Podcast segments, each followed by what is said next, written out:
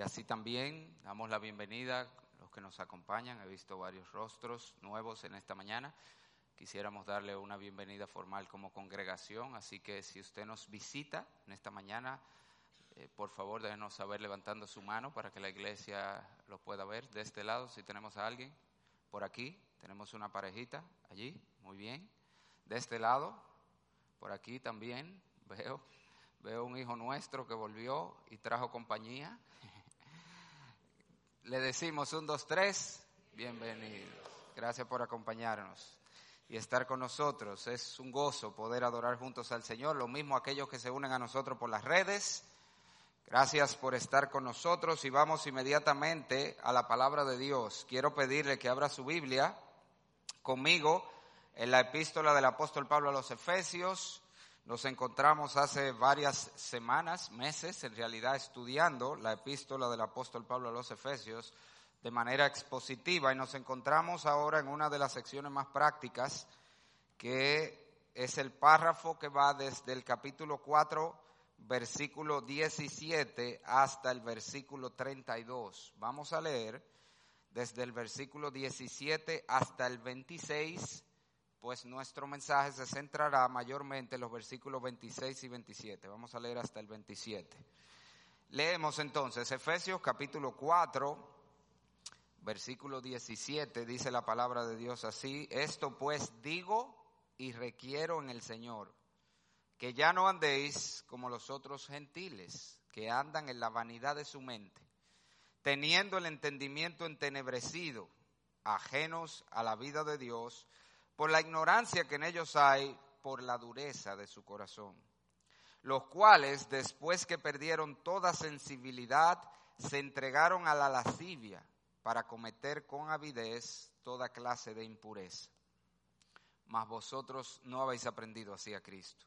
Si en verdad le habéis oído y habéis sido por él enseñados conforme a la verdad que está en Jesús, en cuanto a la pasada manera de vivir, despojaos del viejo hombre que está viciado conforme a los deseos engañosos, y renovaos en el espíritu de vuestra mente, y vestíos del nuevo hombre, creado según Dios en la justicia y santidad de la verdad. Por lo cual, desechando la mentira, hablad verdad cada uno con su prójimo, porque somos miembros los unos de los otros. Airaos, pero no pequéis no se ponga el sol sobre vuestro enojo, ni deis lugar al diablo. Padre,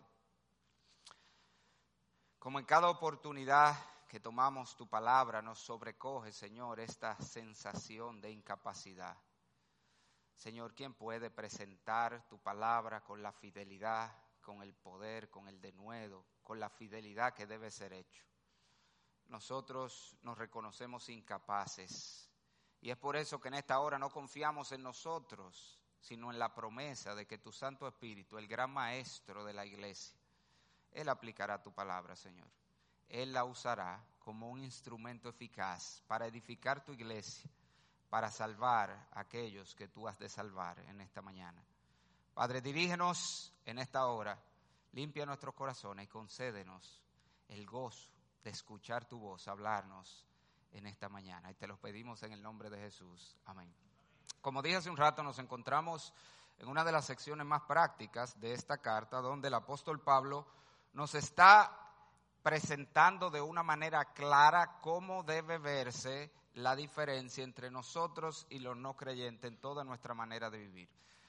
De hecho, si usted mira el versículo 17, allí está la declaración principal de todo el párrafo, que va desde el 17 al 32, y es la que rige todo lo que él dice en ese párrafo de la escritura, es esta. Esto pues digo y requiero en el Señor que ya no andéis como los otros gentiles. Ese es el llamado para nosotros en todo este párrafo. Si tú dices que eres cristiano, se requiere de ti que tu vida sea diferente. Que seas diferente en toda tu manera de vivir, que es lo que quiere decir cuando habla allí de la palabra andar, describe el estilo de vida de la persona. A partir del versículo 18 y hasta el 21, entonces el apóstol Pablo nos da la razón por la que se requiere que todo el que dice que es cristiano sea diferente en su manera de vivir y la razón es sencilla, porque somos diferentes. Cuando venimos a Cristo, en la salvación, el Señor obra una renovación interior, un cambio interior en nosotros, es lo que la Biblia llama la regeneración o el nuevo nacimiento, y nos hace una nueva criatura, con nuevos gustos, nuevas afinidades, nuevas metas, nuevos deseos, se producen en este nuevo hombre que somos. En consecuencia, dice Pablo, dado que ya somos una nueva criatura, pues debe verse eso en una nueva manera de vivir. Esa es la idea. Sin embargo, él nos explica en los versículos 22 al 24 que ese cambio de vida cristiano, esa transformación cristiana no es automática, no es instantánea, sino que es un proceso. Así como cuando un niño nace físicamente, Elena, que la vamos a conocer ahorita, cuando nace, nace con todo el potencial para llegar a ser un adulto maduro, sin embargo, tiene que desarrollar ese potencial con el tiempo, con el ejercicio. Así mismo pasa en la vida espiritual. Nacemos como un nuevo hombre, pero esa nueva criatura que somos tiene entonces que crecer, que desarrollarse. Y ese es el proceso que la Biblia describe como la santificación, donde Cristo se va formando, donde vamos convirtiéndonos cada vez más en ese hombre, esa mujer que el Señor nos llamó a ser en Cristo Jesús. Y ese es un proceso que Pablo deja ver claramente en los versículos 22 al 24, que consta de tres aspectos. El cambio, la transformación cristiana, Pablo nos dice en el versículo 22, hay cosas que vamos a abandonar, esas son las actitudes, las conductas, los hábitos que son propios del viejo hombre, del no creyente, eso debe ser abandonado, despojado como una ropa que nos quitamos de encima en el versículo 24 nos dice que esta transformación implica no solo dejar de hacer ciertas cosas, sino que ahora perseguimos nuevas cosas, eh, eh, comenzamos a, a expresar lo que somos de diferentes maneras, que Pablo le llama aquí el nuevo hombre. Comenzamos a vestirnos de una nueva vestimenta y todo esto mediado, en el versículo 23, Pablo nos explica por medio de un cambio en nuestra manera de pensar. Hay una renovación mental ¿Qué ocurre por medio de la palabra de Dios? Esa es la medida que voy aprendiendo la palabra de Dios, creciendo en el conocimiento de Dios y su palabra, que mi manera de pensar cambia y en consecuencia comienzo entonces a abandonar lo que debo abandonar y a perseguir y manifestar lo que debo manifestar. En otras palabras, por eso es que el discipulado es central en la vida cristiana, porque es por medio del discipulado que verdaderamente crecemos hasta la semejanza de Cristo, como la Biblia nos dice. Pero si usted mira el pasaje, todo eso era poniéndonos en contexto, todo eso lo hemos visto en semanas anteriores.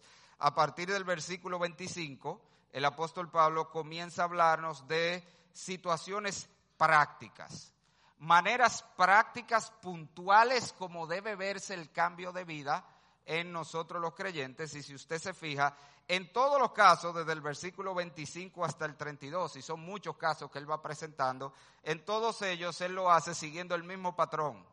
Las tres áreas que él acaba de mencionar, los tres aspectos del cambio de vida, nos dice lo que debemos abandonar, nos dice lo que debemos perseguir o manifestar y nos da el argumento o la razón bíblica que debe cambiar nuestra manera de pensar.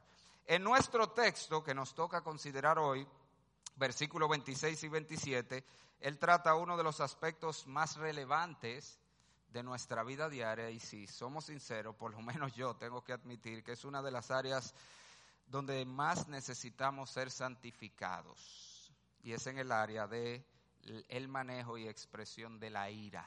Ese es el tema. Lo que Pablo nos enseña en este pasaje es que como cristianos, este es el resumen de todo lo que vamos a hablar hoy, como cristianos debemos diferenciarnos de la gente del mundo porque nos caracterizamos por una nueva forma de airarnos. En Cristo, los cristianos somos diferentes a las personas no cristianas porque tenemos una nueva forma de airarnos. Ahora, si usted mira el texto, versículo 26 y 27, Pablo nos habla de este deber cristiano, si queremos ponerlo así, siguiendo los mismos tres elementos. Hay algo de lo que debemos despojarnos, hay algo que debemos perseguir y hay una razón bíblica por la cual debemos hacer eso. Ese es el bosquejo claro del pasaje. La diferencia en este caso, lo que hace diferente este, este aspecto de la vida cristiana de los demás que él va a mencionar allí, es que él invierte el orden. Aquí él comienza diciéndonos lo que debemos perseguir o manifestar, lo que debemos desechar, que de hecho nos da dos cosas que debemos desechar, hay dos, dos mandamientos negativos en el pasaje, y luego nos da la razón bíblica. Nosotros vamos a seguir el texto tal cual se presenta allí, vamos a ver primero el mandato positivo, lo que los cristianos debemos perseguir, el negativo, lo que debemos desechar y al final la razón bíblica por la que debemos hacerlo. Y si usted mira el versículo número 26, yo quiero que usted mire el texto y me diga, piense por lo menos, cuál es el mandamiento positivo, qué es lo que se nos manda expresar allí como cristianos. Ese versículo le da brega a mucha gente, porque la mayoría de gente lo ve y como que no le cuadra y no se atreve a decir, ¿cuál es el mandato positivo allí? ¿Cuál es el mandato positivo? Es una palabra, ¿eh? no me digan muchas cosas. ¿Cuál es el mandato? Airaos, es el mandato. ¿eh? El mandato es airaos, aírate. Por supuesto, eso es uno de los textos más controversiales, porque los estudiosos no se ponen de acuerdo cómo interpretar o cómo, no solo interpretar, incluso traducir ese pasaje. A pesar de que es un imperativo, cuando usted lo ve en el idioma original, es un imperativo, airaos, aírate, Muchos entienden que este imperativo es más una concesión que un mandato, es decir, se nos concede el que puede ser que te aires. Y la realidad es que nosotros usamos imperativo a manera de concesión, eso es posible. Le doy un ejemplo. Eh, vamos a suponer que usted y yo quedamos de juntarnos a una hora en un lugar, pero resulta que tú tienes un contratiempo y te das cuenta que no vas a poder llegar a la hora Así que tú me llamas por teléfono y me dices, mira, no voy a poder estar a las seis como quedamos. Y yo te digo, está bien, llega tarde, pero llega. Llega tarde, ahí, ¿qué es? Es un imperativo. Llega tarde, pero llega. Pero es una concesión en realidad. Yo no le estoy diciendo que llegue tarde, yo quisiera que llegue temprano, pero como concesión te estoy diciendo, pues llega tarde si tiene que llegar tarde, pero llega. Bueno, así como muchos entienden este pasaje, de hecho algunas traducciones de la Biblia así lo presentan, si usted lee la nueva versión internacional, traduce el texto, si se enojan, no pequen. Si se enojan, no pequen, como algo que se concede que pudiera suceder. Otros, y yo me inclino más a esta segunda posición, entienden que, dado que es un imperativo, y que este texto, desde el versículo 25 hasta el 32, tiene más de 10 imperativos. Y en todos los casos son órdenes claras de cosas que tenemos que hacer.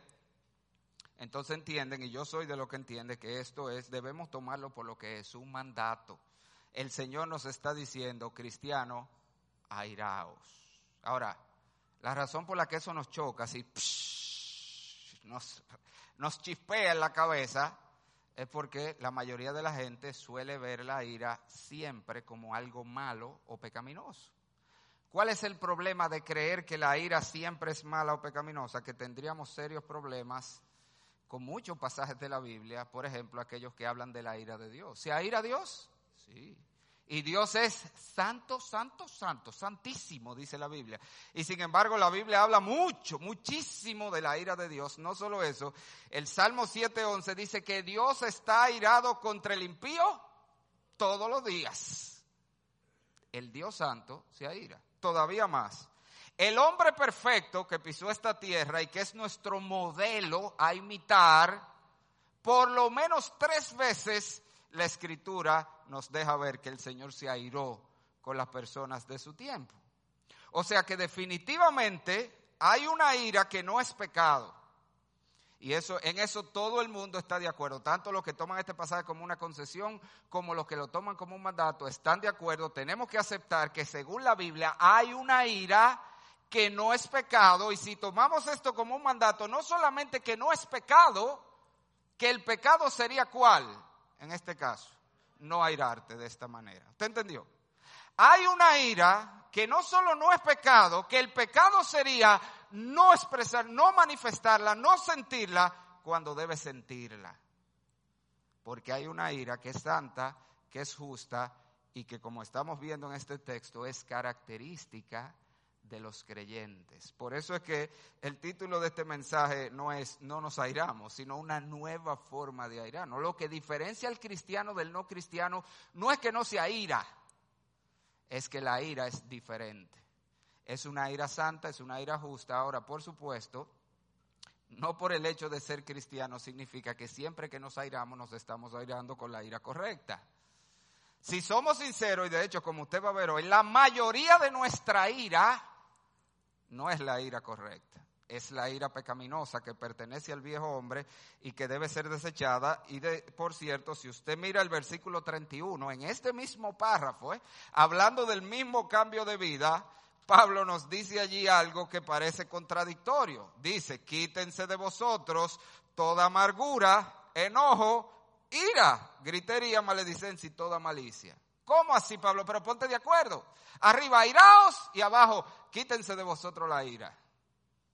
¿Y cuál de las dos? Bueno, es que las dos. ¿Por qué? Porque hay una ira otra vez que es propia de los creyentes que debemos manifestar, que debemos experimentar, pero hay una ira que es propia del viejo hombre, una ira pecaminosa que debemos eliminar de nuestra vida. Entonces la gran pregunta es, ¿cuál es la gran pregunta que debemos hacernos aquí? ¿Y cómo sabemos cuál es cuál? Esa es la pregunta. Y como esa es la pregunta del millón de pesos, en ese que vamos a invertir más tiempo en nuestro mensaje de hoy. Yo le voy a dar tres cualidades o tres principios bíblicos que nos ayudan a diferenciar la ira bíblica correcta de la ira bíblica, antibíblica, pecaminosa, incorrecta que debemos eliminar. Y lo primero que nosotros vemos en la palabra es que la ira correcta es provocada por las razones correctas. Para que sea la ira correcta, tiene que ser provocada por las razones correctas y eso son todas aquellas cosas que son contrarias a la naturaleza de Dios que ahora pasa a ser nuestra nueva naturaleza en Cristo.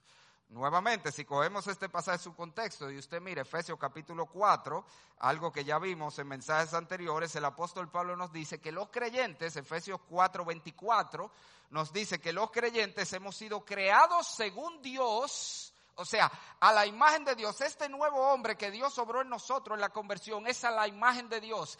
Tiene la naturaleza de Dios, la naturaleza moral de Dios, que consta de tres elementos. ¿Cuáles son esos elementos? Dice Pablo allí. En la justicia y santidad de la verdad. Yo le dije, esos son las fibras que componen, dicen los americanos, that's how we are wired en el hombre interior. Así como estamos alambrados, el hombre interior está formado de estas tres virtudes, justicia, santidad y la verdad. Por lo tanto, todo lo que se opone a esas tres virtudes, todo lo que es contrario a la justicia, a la santidad y a la verdad, debería producir un cortocircuito en el creyente, que genere la santa indignación de Dios. Y de hecho, yo quiero que usted vea conmigo en Romanos capítulo 1, versículo 18, que esas son exactamente las mismas razones por las que Dios se aira. En Romanos 1, 18, la palabra de Dios nos presenta las causas, las cosas que generan la ira de Dios, y usted verá que son exactamente las tres cosas contrarias a estas tres virtudes que forman el hombre interior que somos ahora en Cristo. Romanos 1.18, porque la ira de Dios se revela desde el cielo contra qué? Toda impiedad, lo contrario a la santidad, injusticia, lo contrario a la justicia, que detienen con injusticia la verdad, el torcer la verdad, el tergiversar la verdad, el engaño, la perversión de la verdad. Esas son las tres cosas que generan la ira de Dios. La impiedad, la injusticia y que se tuerza la verdad. Esas son las mismas tres cosas que deben provocar la ira en el creyente la injusticia, la impiedad y que se tuerza la verdad. ¿Qué es lo que estamos diciendo en términos prácticos, hermano? La ira cristiana o los cristianos debemos airarnos, sentirnos indignados ante las injusticias de todo tipo, sociales y de todo tipo. Señor, el hecho de saber que en nuestro país hay gente presa porque se robó un salami, cinco años preso porque se robó un salami para darle de comer a sus hijos, y sin embargo por ahí hay políticos que se han robado millones, se han robado medio país, anda suelto, eso debe indignar al pueblo de Dios la injusticia. No estamos justificando el que se robó el salami. Está bien que esté preso, pero el otro debe estar más. Si este está cinco, este hay que mandarlo cadena perpetua. Porque vamos a ser justos. La injusticia de todo tipo. Cuando vemos que en nuestro país se quieren imponer leyes que matan a niños en el vientre de su madre, eso debe indignar al pueblo de Dios. Leyes injustas para matar al que no tiene la culpa. Ah, no, porque si le pasó esto y si es el producto de esto y si la mujer y ese niño tiene la culpa. Estamos haciendo leyes para matar al inocente, dice la Biblia, al que no tiene la culpa. Eso debe indignar el pueblo de Dios. Debemos indignarnos ante la injusticia. Debemos indignarnos ante las impiedades y los pecados de los hombres. Yo no sé si usted se ha dado cuenta, el boche tremendo que Pablo le, alma, le, le, escribe a los corintios en su primera carta, precisamente por lo relajado que ellos estaban ante el pecado que tenían en su iglesia. Y Pablo dice, pero ¿cómo es posible? ¿Cómo es que ustedes dicen que son cristianos y, están tolerando el pecado en medio de ustedes de esa manera? Hay inmoralidad que ni entre los impíos se oye. uno que decía que era cristiano acostándose con su madrastra. Y ustedes están tranquilos, dice Pablo. ¿Y qué cristianos son ustedes? Eso no lo, enardece a ustedes, dice él. Hace rato que debieron coger ese hombre y entregarlo a Satanás, que se lo lleve el diablo, literalmente. Eso fue lo que dijo.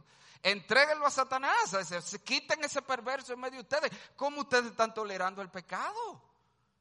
Debe indignar al pueblo de Dios.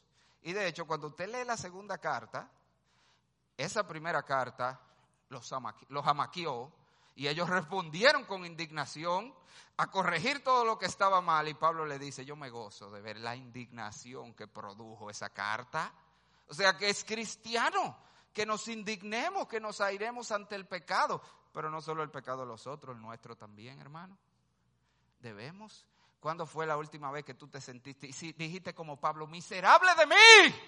¿Quién me librará de este cuerpo de muerte? Cuando vemos nuestra propia pecaminosidad, el pecado debe producir, la impiedad, el pecado en sentido general debe producir indignación en el creyente. No solamente la injusticia, la impiedad, sino cuando se tergiversa la verdad, cuando se pervierte la verdad de Dios. Hay un caso en la Biblia, no sé si usted lo conoce, en Hechos 13, hay un procónsul allí que está muy abierto al Evangelio, de hecho recibía a Pablo todos los días que fuera a predicarle la palabra.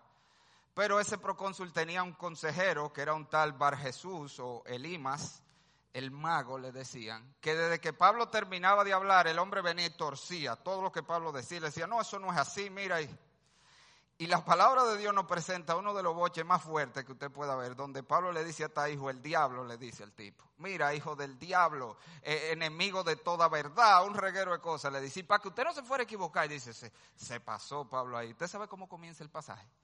Y Pablo, lleno del Espíritu Santo, dijo. Eso para que usted sepa que eso fue un boche santo. Fue con el Espíritu Santo que se lo dio. No, no, y eso es importante porque es que ahora la gente cree que, que ser cristiano significa que, que tú hablas así, que estás como asustado siempre. Si tú alzas mucho la voz, usted no parece muy cristiano. Yo siempre he dicho, si Jesucristo viviera en medio nuestro, no lo consideraría muy cristiano. ¿Usted sabe?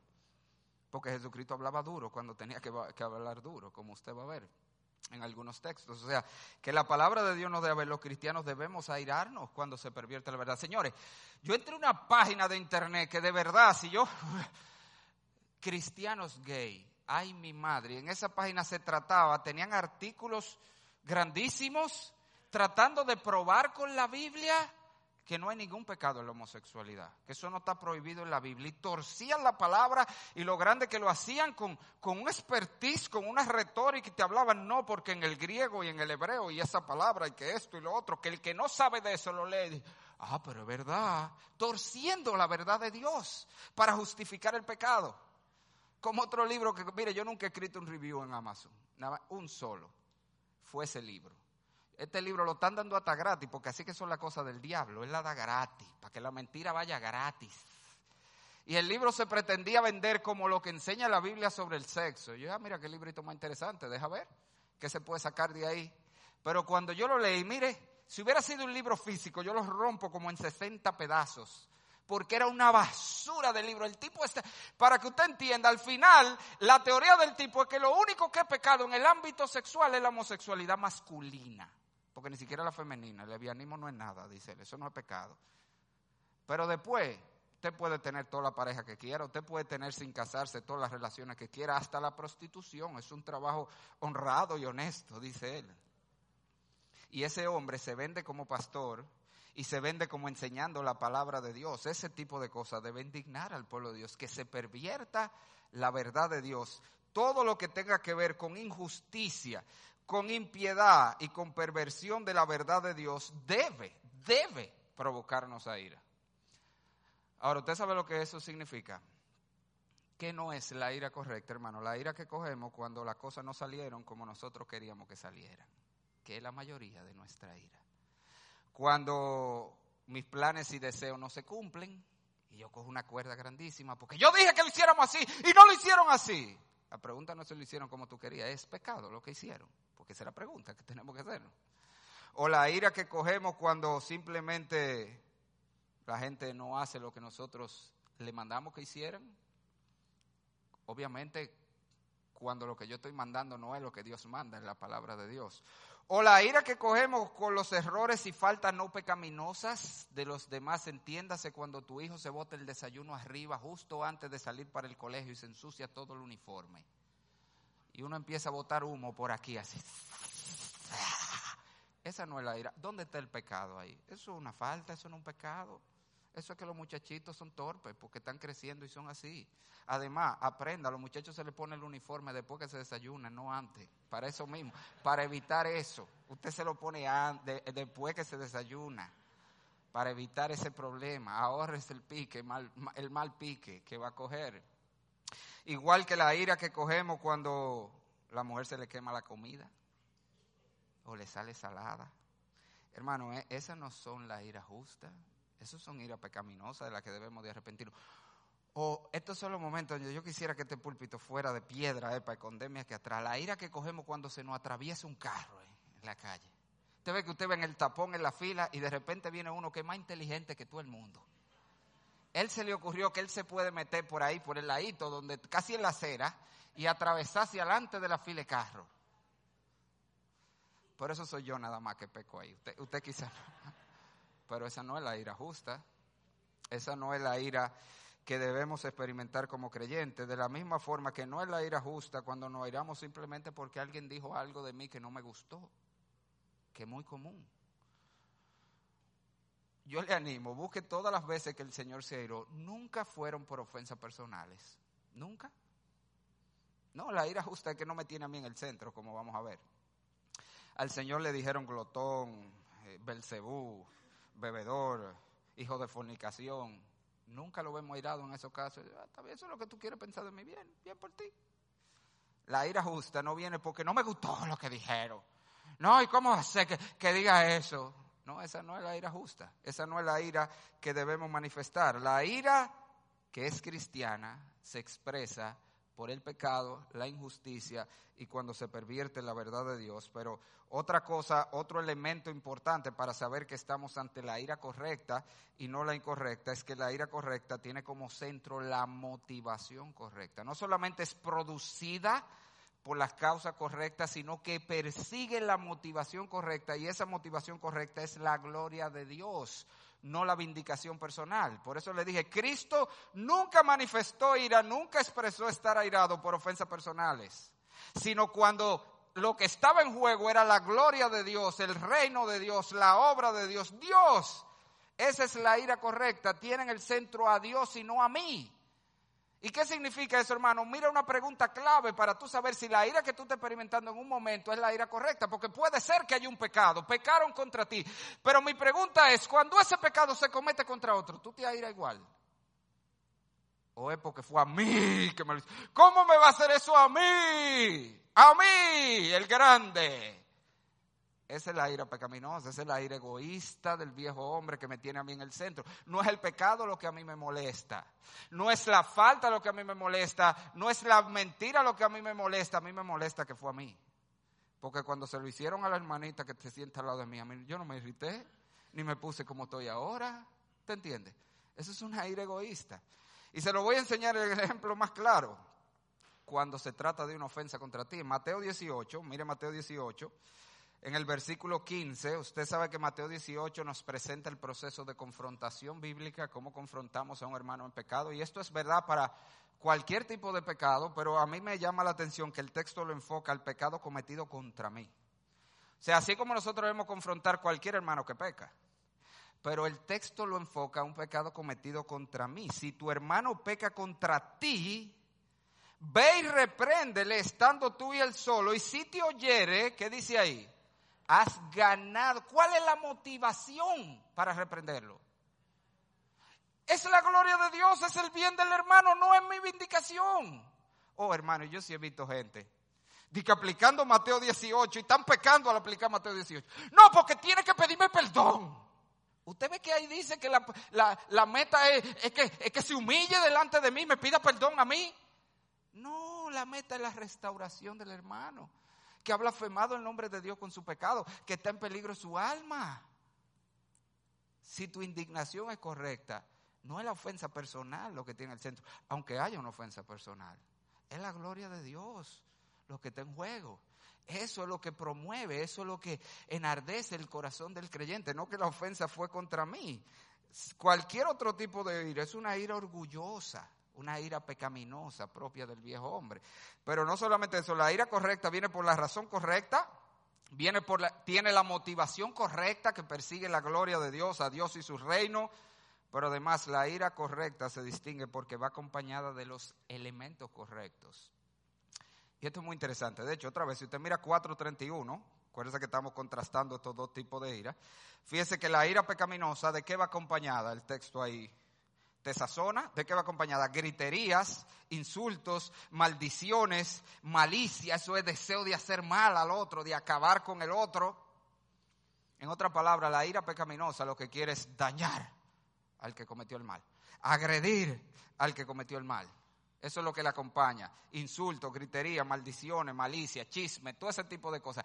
¿Usted sabe lo que acompaña la ira justa? Hermano, mire, ya con esto fue que yo acabé de darme cuenta que yo pocas veces me he airado como es.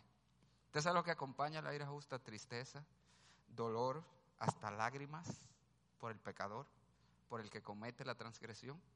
Se lo voy a enseñar de varias maneras en la Biblia. Usted sabe que Dios se aira por el pecado, ya lo vimos. Toda impiedad, injusticia de los hombres y perversión de la verdad genera la ira de Dios, pero lo que nadie se da cuenta es que impiedad, justicia y perversión de la verdad también genera la tristeza del corazón de Dios. En este mismo texto, más abajo, en el capítulo número 4 de Efesios, el apóstol Pablo nos llama a no contristar el Espíritu Santo. Míralo ahí, versículo 30, y no contristéis al Espíritu Santo de Dios con el cual fuisteis sellados. ¿Y en qué contexto está eso? Arriba tiene un reguero de pecados que podemos cometer con nuestra boca y abajo tiene todos los otros pecados que vimos, gritería, enojo, todo eso. El pecado sí ah, provoca la ira de Dios, pero también provoca la tristeza del corazón de Dios. Y de hecho, en el caso quizás más dramático de la Biblia, donde vemos la ira de Dios expresada en su máxima expresión hasta ese momento, porque viene de sequel pronto, pero es en el diluvio, cuando usted está de acuerdo conmigo que el diluvio fue una expresión de la santa ira de Dios por la maldad del mundo, el mundo se había pervertido completamente y Dios dijo, voy a exterminar a la raza humana. Pero lo que mucha gente no se percate es que el relato del diluvio comienza con el dolor del corazón de Dios. En Génesis 6:6 dice que Dios le dolió en su corazón ver el hombre como estaba. Sí, se generó la ira de un Dios santo, pero a la vez su corazón fue quebrantado. Y ese es el mismo caso que vemos en nuestro Señor Jesucristo. Otra vez, yo le voy a llevar a por lo menos tres textos donde claramente vemos al Señor airado. Y esto no va a cambiar la perspectiva de ver la ira de Cristo, hermanos. Porque sí, él estaba airado, claramente.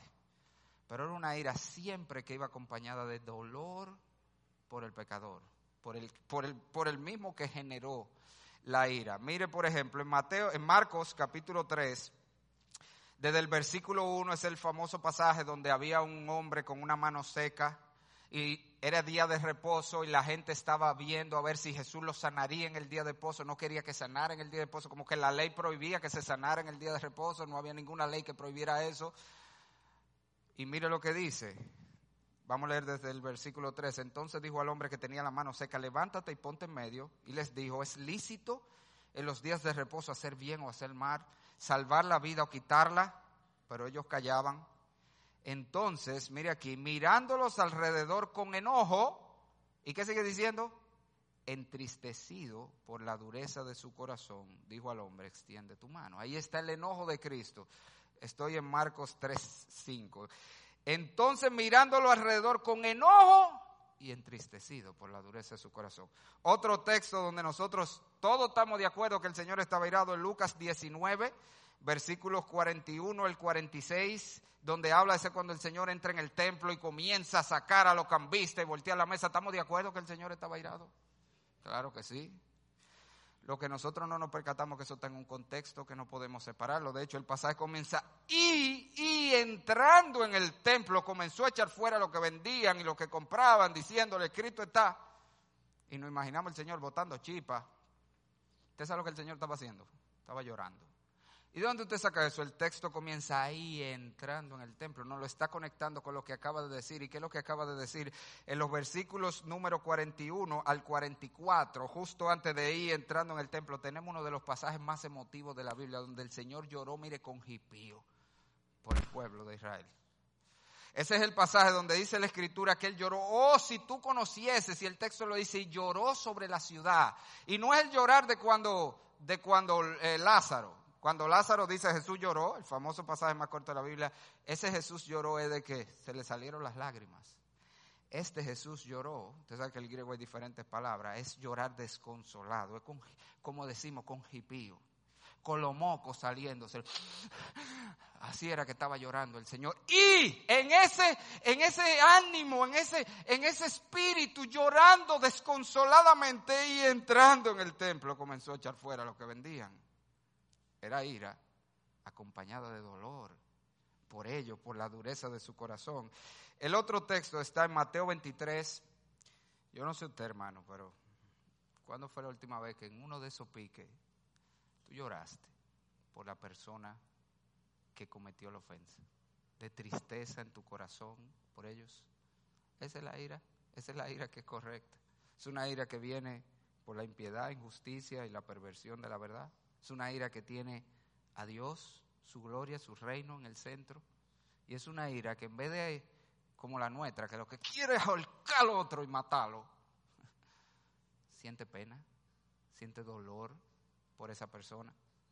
Esa es la ira que la palabra de Dios dice. Es la ira que debe caracterizar a los hijos de Dios. Ahora, si volvemos al pasaje, y esto mucho más rápido, la palabra de Dios no solamente nos dice que los creyentes nos caracterizamos porque tenemos una ira diferente, sino porque la manifestamos de manera diferente. Y aquí llegamos al mandato negativo en el texto. Pablo nos dice dos maneras negativas de expresar aún la ira correcta. Es decir, usted puede experimentar la ira correcta y sin embargo tornarla pecaminosa cuando usted la expresa de manera incorrecta. Y él nos dice en ese pasaje dos maneras en el versículo 26 como nosotros dos cosas que debemos evitar. Aun si estamos airados con la ira correcta, dos cosas que debemos evitar, que son de hecho las dos maneras como los hombres suelen expresar su ira o suelen manejar la ira de manera pecaminosa. Es cuando eh, eh, descargamos esa ira en agresión contra otros o por el otro lado cuando la almacenamos adentro y no dejamos que se vaya, sino que la convertimos en amargura en nuestro corazón, la interiorizamos. Y por eso Pablo nos da aquí dos mandatos negativos. El primero es no pequéis. Tan sencillo como eso. Hermano, sí, hay contextos, situaciones, motivos correctos para airarse, lo que tú nunca tienes razón es para pecar. El hecho de que tú tengas razón para estar airado no te da razón para hacer lo malo. El hecho de estar en lo correcto no nos da motivo para hacer lo incorrecto. O que el hecho que el impío actúe mal no me da mi licencia verde para actuar mal también. Eso es importante, eso es lo que la gente cree. Si él me dio, yo tengo derecho a darle. Eso no es lo que le decimos a veces hasta a los hijos. Si te dan, dale. No te quede dado. No, esa no es la manera cristiana de responder una ofensa.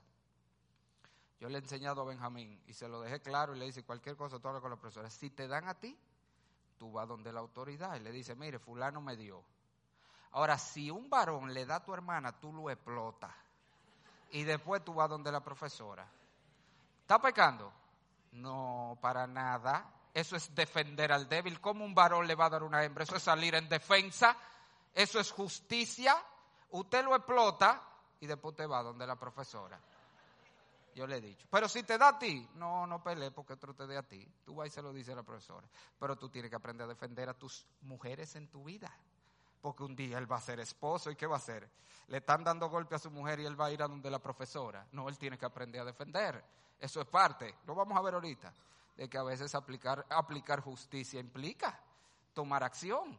Eso no fue lo que hizo el Señor, que lo sacó del templo. Eso es aplicar justicia, vindicar la justicia, hacer lo que es correcto. Pero el punto es, la ira correcta no nos da derecho a pecar. Y Pablo nos está diciendo, no pequéis.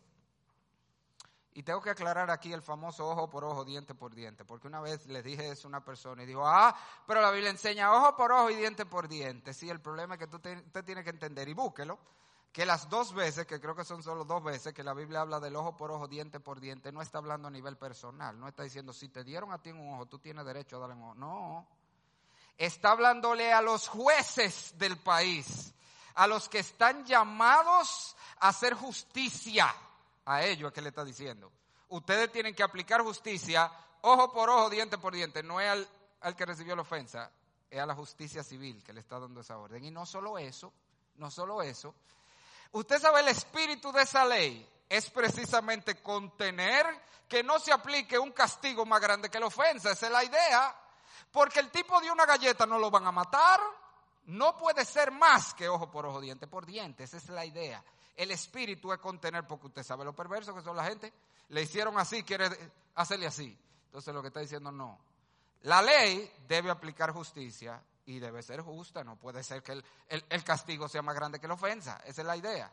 Pero el punto, hermanos, es que hay momentos que es correcto irse. Lo que nunca es correcto es expresar la ira de manera pecaminosa. ¿Y qué vamos a hacer entonces? Ahorita al final le voy a dar algunas aplicaciones prácticas rápidas. Pero lo segundo que el texto nos dice, el apóstol Pablo nos dice aquí, es que no debemos dejar que el sol se ponga sobre nuestro enojo.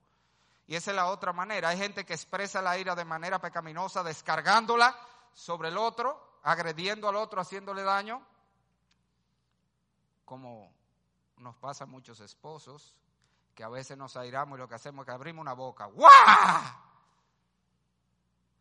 Sí, pero hay otro que no abre la boca, que es el, caso más común en algunas mujeres, no en todas. Hay, mujeres muy gallitos, eh, que se paran como el tiguerito de karate aquí al, marido, se le paran. No, no, pero ah, eh, por lo general lo que hacen es lo otro. ¿Qué es esto? Mira, agarran la ira uh, y la adentro y la almacenan en su corazón y la dejan ahí que se cocina y se convierta en un locrio de gusano con, con, con cacata. Eso es lo que Pablo quiere que nos guardemos allí, de nosotros almacenar la ira. Y dice el texto, el otro mandato negativo, no se ponga el sol sobre vuestro enojo. Está diciendo, sí, hay, hay momentos que es correcto airarse, lo que no es correcto es permanecer airado, hermano. La ira hay que soltarla. Hay que dejarla ir, no podemos almacenarla como hace mucha gente. Eso se convierte en amargura y resentimiento en el corazón. Y eso pasa con mucha gente.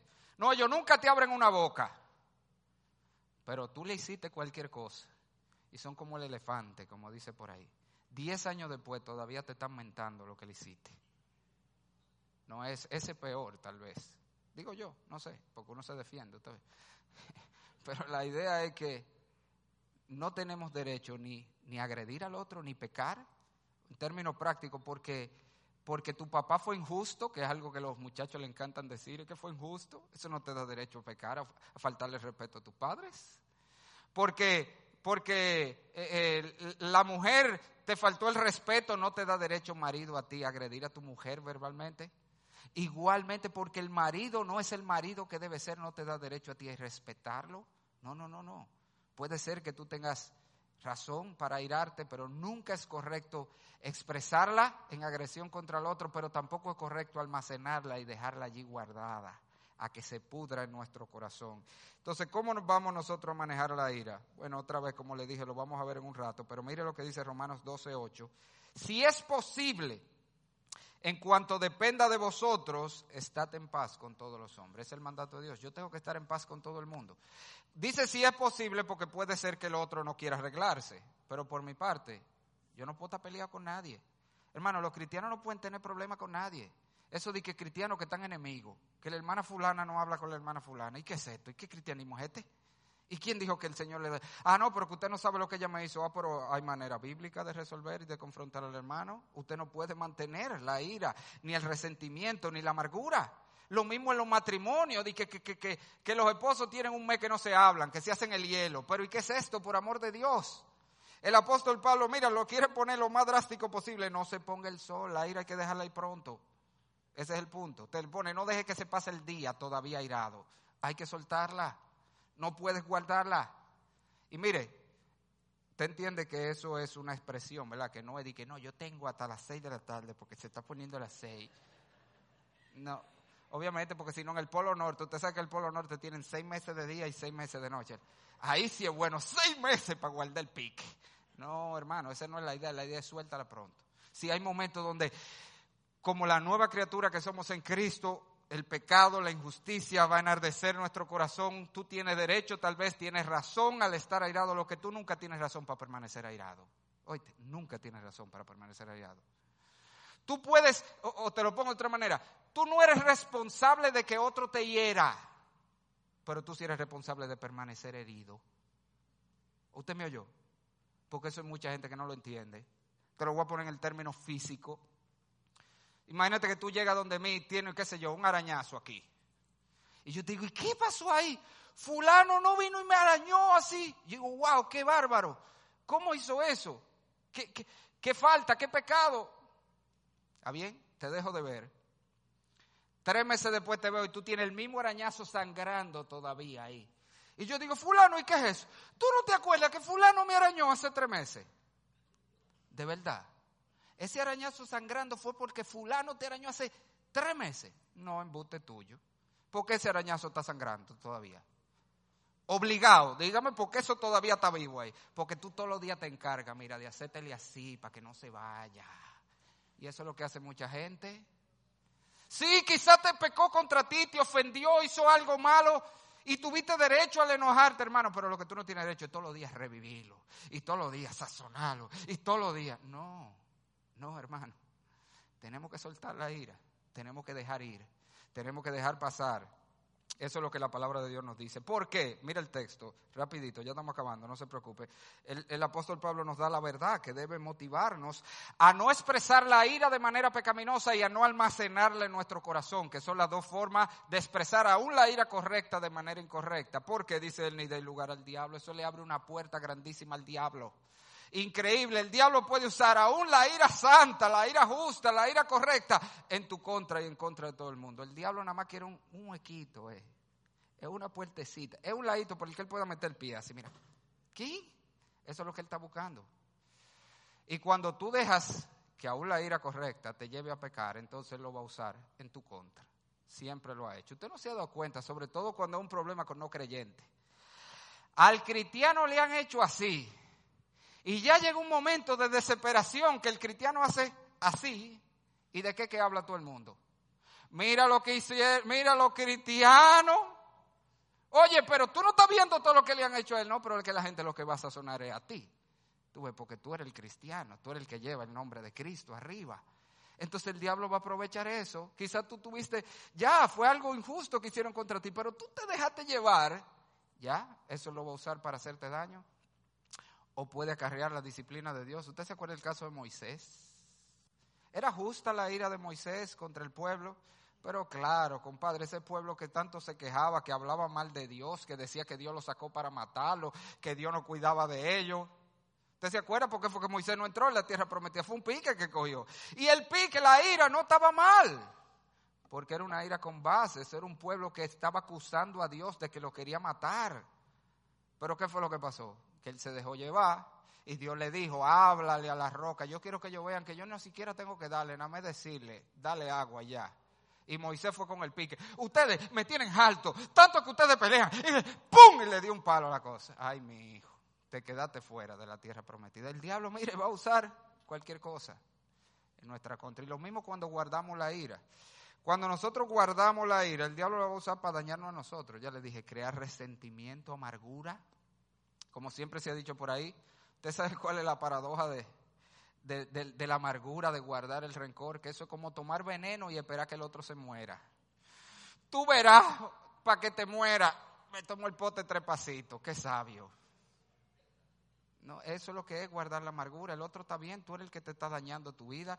No solamente eso, cuando guardamos la ira, eso puede impedir la restauración. A veces el otro ya se arrepiente, pero como tú sigues aferrado a tu herida, a lo que te hizo, no hay restauración. Eso pasa mucho en los matrimonios.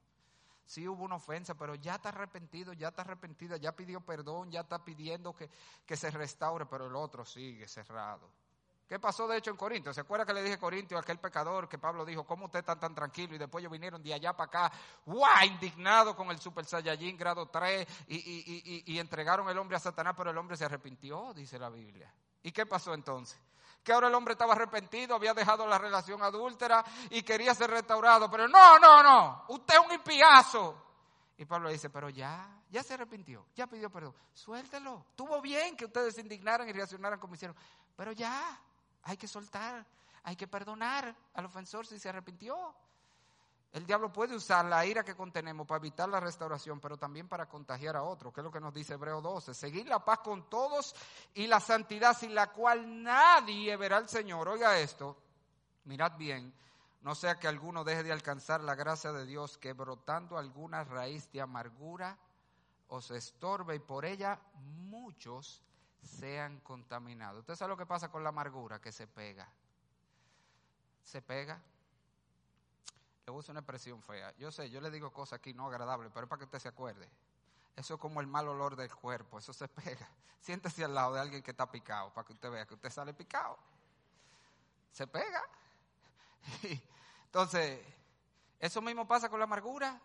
Y usted sabe cómo han comenzado muchas divisiones de iglesia, precisamente un pleito entre dos, cada uno almacenó su cosa, dejaron la amargura y esta comienza a contagiarla por aquí y esta comienza a contagiarla por aquí. Cuando viene a ver tenemos dos bandos, Gangs of New York en la iglesia. ¿Te la película? Eso es lo que tenemos en la iglesia. Se pega. Entonces por eso dice, no le dé lugar al diablo, no deje que el diablo aproveche, que de hecho fue la palabra de Pablo a los Corintios, no le dejen lugar al diablo, perdonen al ofensor. En conclusión, hermano, ¿qué es lo que vamos a hacer entonces con la ira? Porque usted ha dicho lo que no debemos hacer. ¿Qué debemos hacer?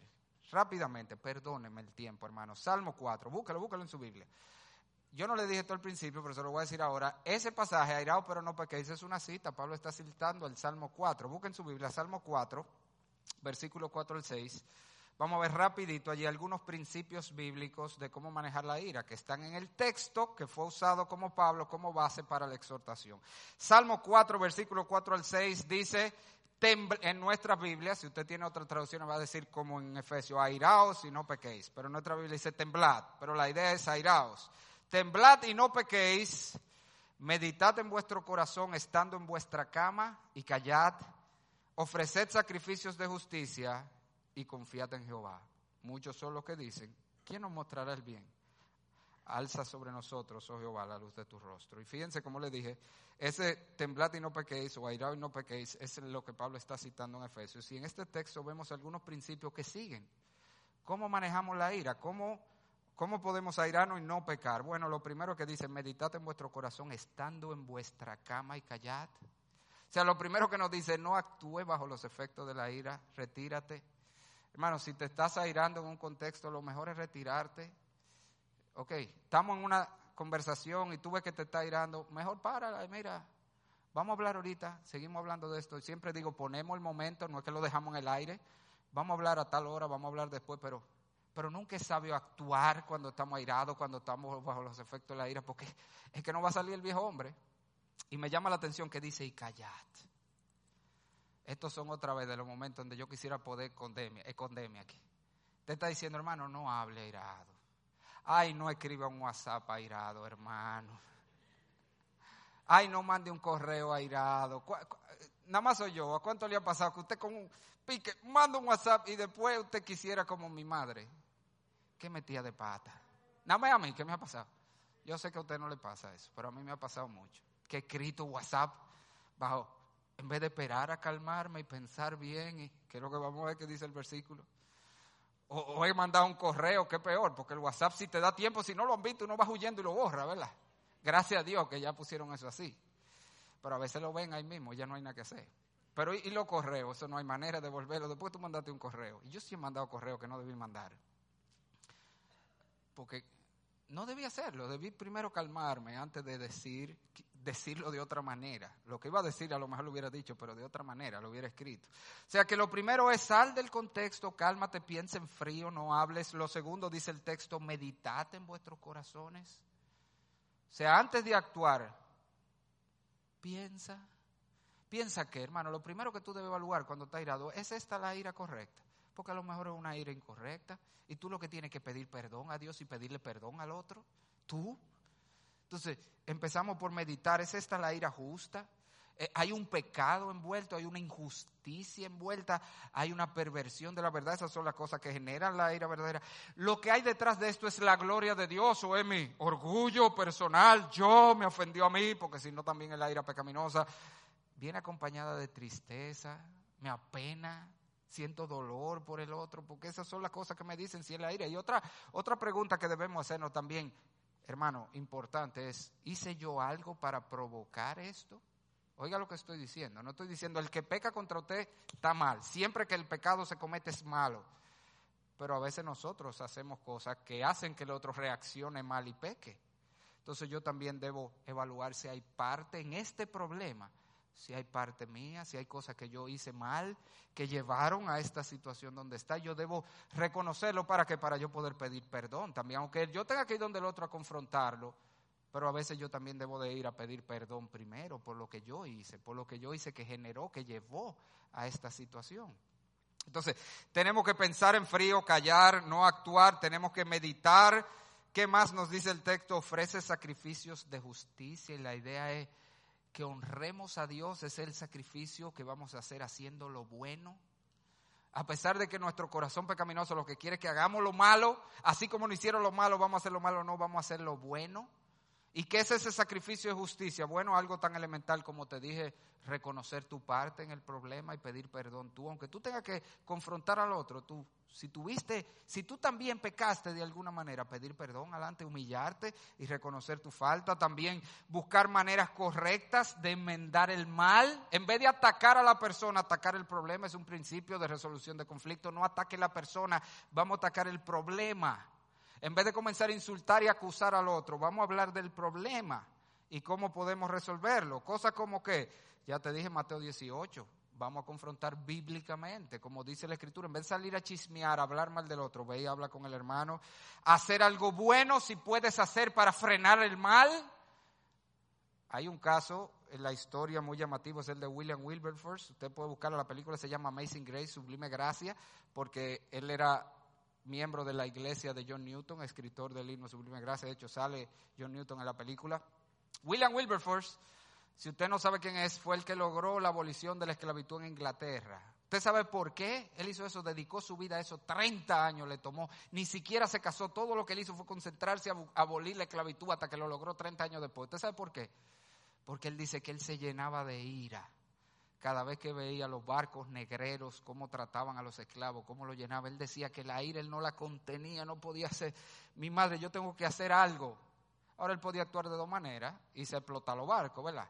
Hacerle desorden a los barcos o buscar maneras legales de frenarlo. Y fue lo que hizo. 30 años se pasó atacando en los tribunales hasta que logró que se, que se emanciparan los esclavos en Inglaterra. Entonces, podemos buscar maneras legales de eliminar lo que sea que provocó nuestra ira, la injusticia, el pecado, lo que sea, incluso que nos lleva a esto, podemos llevar a la justicia civil. Si el pecado que se cometió es un delito, pues lo justo que se aplique justicia civil, hermano. O sea, si el pecado que se cometió es un delito penado por la ley, es cristiano que usted haga que se aplique justicia para que se frene el mal, así que se frene el mal en la nación, dice la Biblia, aplicando justicia. Por eso que yo le he dicho, hermano, y no es relajo, el día que me llegue una hermana, miembro de esta iglesia, diciéndome que su marido le dio golpe, que le dio físicamente, soy, yo soy que lo voy a meter preso, yo, yo, yo voy a ir a meter, porque nosotros tenemos una ley que habla de eso aquí. Así que yo lo voy a meter preso, pero como yo soy su pastor, después yo lo voy a ir a pastorear en la cárcel, no se preocupe. Yo le llevo una cantinita y voy con mi Biblia a hablarle mientras usted está preso. Lo último que dice el texto que podemos hacer, si no hay nada que podamos hacer al final, el texto termina diciendo el versículo 6, confía en Jehová. Hay un Dios en los cielos que hace justicia, hermano. Ah, pero que usted no ve lo que hicieron y se salieron con la suya, de verdad, hermano. Nadie se sale con la suya, parece que se salen a veces. Pero hay un Dios, Rey del universo, juez justo, que no tendrá por inocente el culpable. Yo quiero que usted sepa que no hay un, óigame, óigame esto, no hay un, un, un, un pecado en el universo de Dios que no sea pagado. Uno, que va a quedar impune o lo va a pagar Cristo en la cruz del Calvario si el pecador se arrepiente, o lo va a pagar el pecador en el infierno por la eternidad. Pero no hay un pecado en el universo de Dios que va a quedar impune. Ahora lo que tiene que decidir cada pecador es cómo tú quieres que tu pecado se pague. Y con esto termino, hablándole a aquellos que están aquí sin Cristo. Dios es un Dios justo, que se aira por el pecado y que un día traerá justicia a la tierra. Y tú has cometido pecado y tú has generado la ira de Dios. Hay dos maneras como esa ira de Dios será satisfecha. O a través de Cristo Jesús, quien la pagó en la cruz del Calvario, o tú recibirás la ira de Dios en la condenación eterna en el infierno. ¿Y qué determina eso? ¿Cuál es tu respuesta a Cristo? Ese es el Evangelio. El Evangelio, nosotros pecamos, hemos producido la ira de Dios, merecemos el castigo eterno, pero Dios es amor y porque es amor mandó a su Hijo a aplacar su propia ira para no tener que descargar su ira en nosotros, sino expresarnos su amor. Y si tú recibes a Cristo como Señor y Salvador, si tú clamas a Cristo, reconoce que eres un pecador, que merece la ira de Dios, pero confías en Jesucristo, entonces Cristo salda tu deuda con la justicia de Dios. Anula la ira de Dios por tu pecado y tú puedes ser recibido como un hijo de Dios. Esas son las buenas noticias. Así que si tú no has venido a Cristo, hoy es un buen día para venir a ser un hijo de Dios por medio de Jesús. Vamos a orar. Padre, Señor, ¿cuántas veces podemos decir a sinceridad que nos hemos airado con esta ira que es propia de los hijos tuyos? oh Señor, quedamos convictos al ver que la mayoría de nuestras indignaciones no son más que producto de nuestro corazón egoísta y pecaminoso.